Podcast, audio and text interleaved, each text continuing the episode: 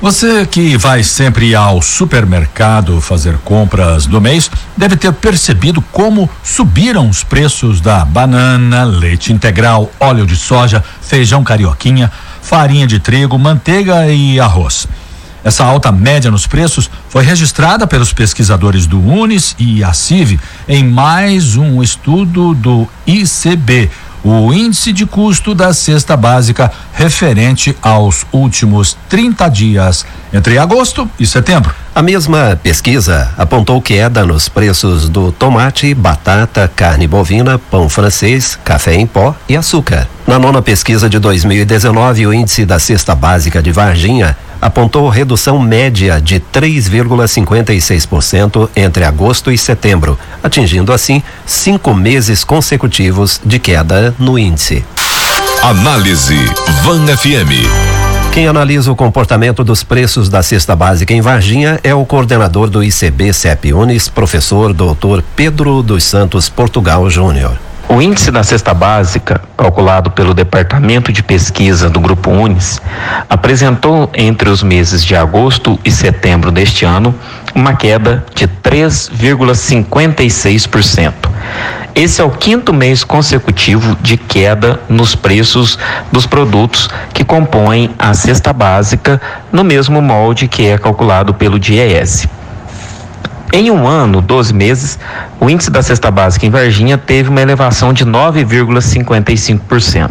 Porém, se considerarmos somente o ano de 2019, esse índice está numa deflação, ou seja, num índice negativo de 5,76%. Nessa última pesquisa, entre os meses de agosto e setembro, sete produtos apresentaram alta de preço e seis produtos apresentaram queda nos preços médios. Dentre aqueles que apresentaram alta nos preços, destacamos a banana, cuja baixa oferta no tipo nanica e o aumento das exportações ajudam a explicar no aumento do preço médio do produto. O leite integral, o segundo produto que teve maior aumento, teve isso em função da limitada oferta da matéria-prima durante o mês de agosto e também pelo aumento na concorrência entre as indústrias de laticínios pela demanda nesse produto, o que acabou impactando no preço do produto final.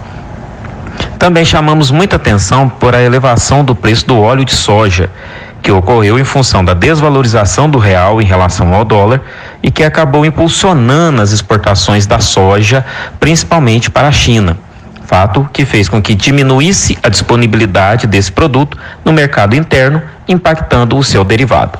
E por fim, o feijão carioquinha, que também teve um aumento em função principalmente de uma recomposição do preço após as sucessivas quedas que aconteceram nos últimos meses.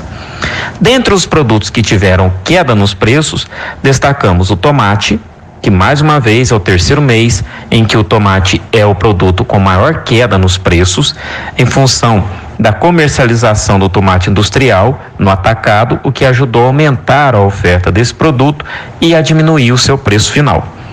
A batata foi o segundo produto com maior queda em função da safra de inverno que elevou bastante a oferta do produto, e por fim, a carne bovina, que teve uma queda também considerável, porém, em função de ações promocionais que estão sendo realizadas pelos supermercados pesquisados em busca de atrair o consumidor e tentar aumentar a demanda que se encontra bastante enfraquecida.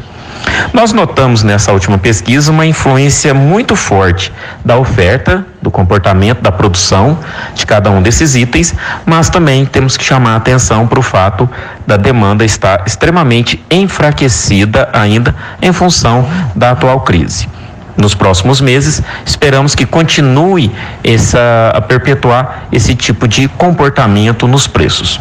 Aí a análise do coordenador do ICB CEP Unis, professor doutor Pedro dos Santos Portugal Júnior.